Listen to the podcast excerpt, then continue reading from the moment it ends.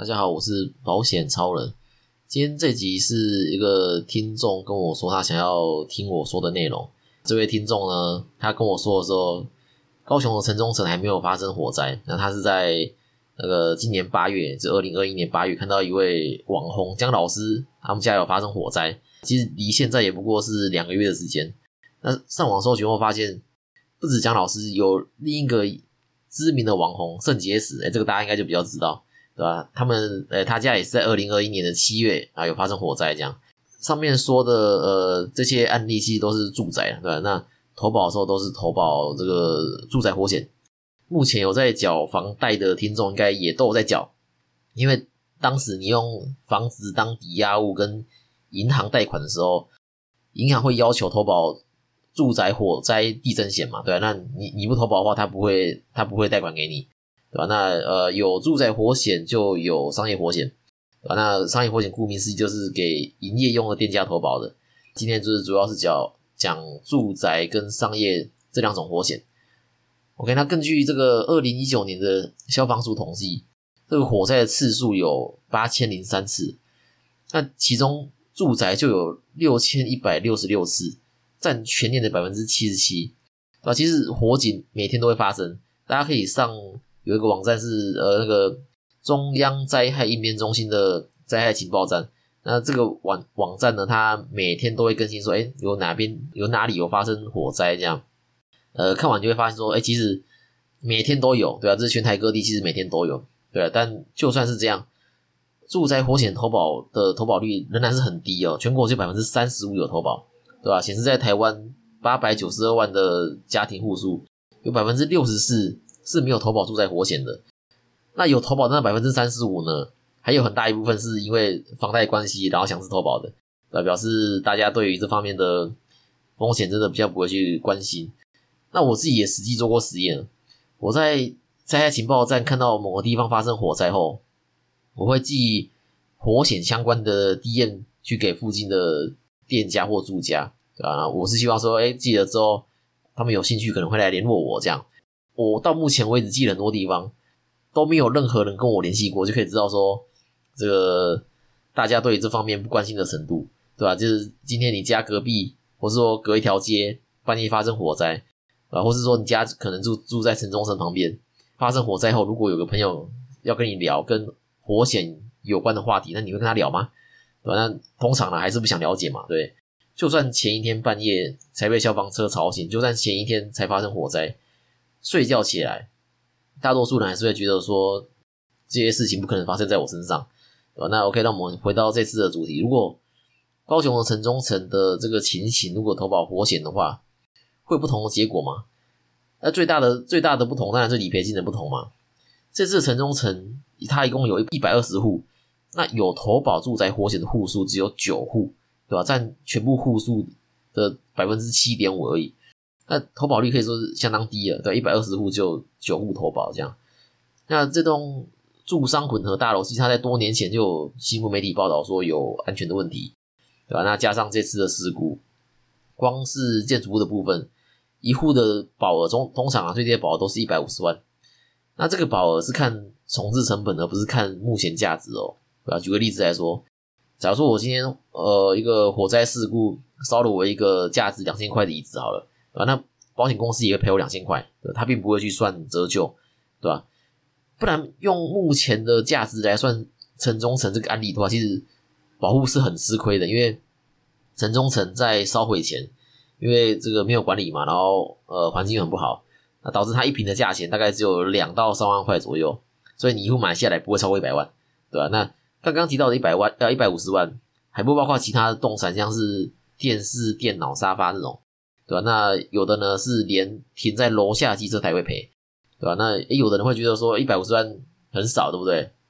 有没有看到捐款金额后就觉得说，哎，这个理赔金好像不多。捐款金额从发生事故后四天就有六千七百万的捐款，那当天下午又更新成八千八百万，对吧？我刚刚去看了一下，哎，已经破亿了，对吧？那有人就觉得说，哎，捐款都这么多了，那我还需要投保火险吗？对吧？哎，刚刚有提到。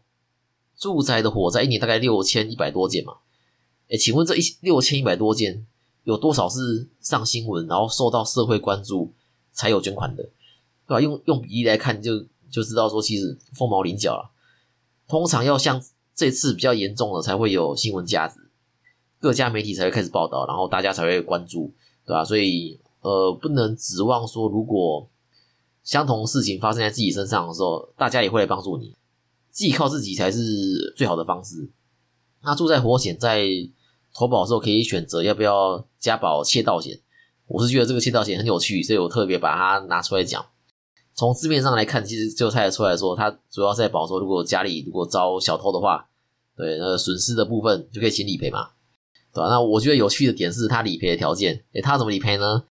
除了家里遭小偷之外，你的门窗要被破破坏才能够被理赔。意思是是说，如果我家遭小偷，对不对？但是呢，门窗没有被破坏，诶，是没有办法理赔的哦。对吧？但但是它有弹书啦，就是如果你能够提供可能窃盗的画面，对，可能你有装监视器，OK，或是说你有报案，那就附上报案的证明。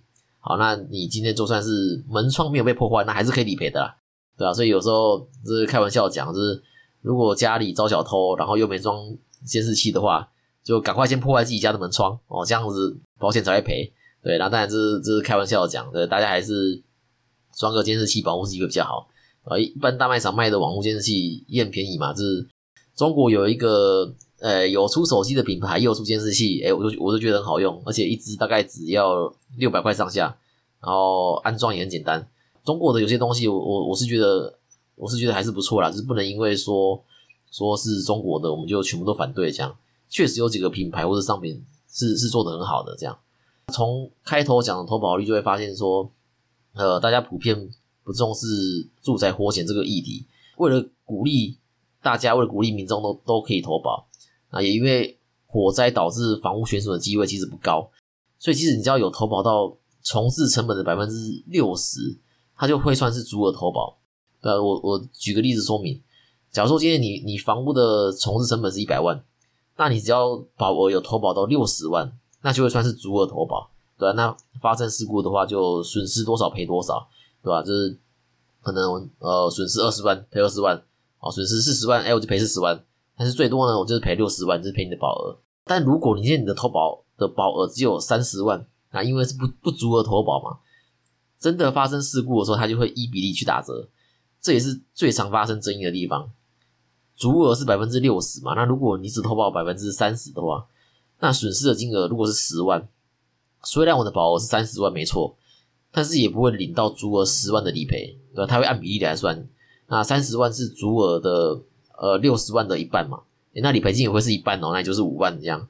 OK，那另外要补充的是，从一百一十年的四月一号开始，投保住宅类的动产保险的话，会自动把装潢修复的费用也算在保险范围内，对吧？可以说是呃同样的保费，但是保障范围却变广了这样。OK，那除了住宅火险外呢，另一种常见的就是商业火险，呃，主要差别在费率不同。然后商业火险也多了存货这个标的物可以承保，这样。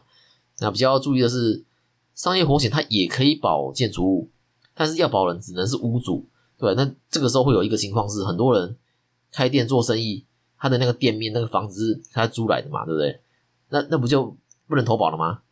哎，这个呃，保险公司为了满足需求，哦，为了对这个财报负责，对股东负责，哎，还是可以投保，对吧？因为他要收保费嘛，所以他就衍生出了承租人火险。哎，不过这个承租人火险，它就只有保建筑物本身，对吧？其他的呃存货啊，或者说装潢，像是木工啊，呃，硬体设备，像是中央空调，对吧？冷气、招牌等等，这些还是可以使用商业火险来投保的。那为什么建筑物要特别使用承租人火险呢？因为房屋还是房东的，使用承租人火险最大的好处是，如果真的发生火灾事故，保险金的理赔是先给承租人，而不是先给屋主哦。屋主租给你做生意啊，结果你发生火灾把他房子烧了，那他一定跟你求偿嘛。那因为有投保承租人火险，就可以用这笔理赔金再赔给屋主。OK，那如果今天不这样做，你你租店面做生意，还是使用这个商业火险来投保建筑物的话，会发生什么情况？如果今天真的发生事故，哎，那很抱歉，这笔理赔金是赔给屋主，而不是赔给你，对吧？那你可以去试想一下，哪一种情况你比较好跟屋主谈和解？一种是理赔金给你哦，然后你你再去跟屋主谈，啊，还是保险金直接赔给屋主，你比较好谈。那当然是我先拿理赔金比较好谈嘛，对不对？因为钱在我手上啊。那其他像是呃装潢啊、设备存货这些，都是承住了自己花钱的项目，所以呃这些是可以直接用商业活险来投保的。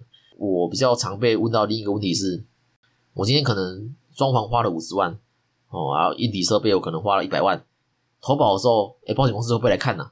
对吧？不然到时候真的烧成灰烬的话，保险公司怎么知道说我没有福报，对不对？搞不好我装潢加硬体设备花不到五十万，但是我投保的时候我就说，哎，有一百五十万的价值，对吧？那这样的话会不会有什么问题？好，首先如果只有五十万的价值，那你投保的时候，你却说有一百五十万的话，第一点就是你的你的保费就被多收了嘛，因为五十万的保额跟一百五十万的保额不同，对吧？你价值越高要投保的话，代表说保险公司也会承受更多的风险，所以保费当然也就会越高。等于说你平常没发生事情的时候，你是多交保费的哦。那如果真的发生发生火灾事故呢？保险公司真的就会赔我一百五十万吗？就算我的实际价值就五十万，这个也不一定。对，因为理赔时候他一定会要客户拿出相关的证明嘛，例如你呃装潢的花费啊、冷气的发票等等。